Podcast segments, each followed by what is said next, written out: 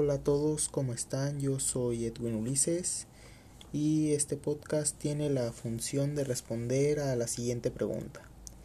¿Qué es el conocimiento técnico?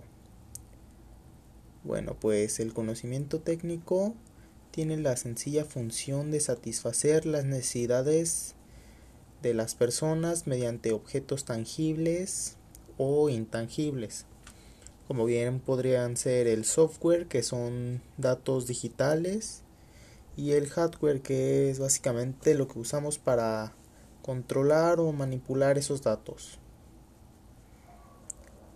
Una vez dicho esto, muchas gracias por su atención y estén atentos al siguiente podcast. Muchas gracias.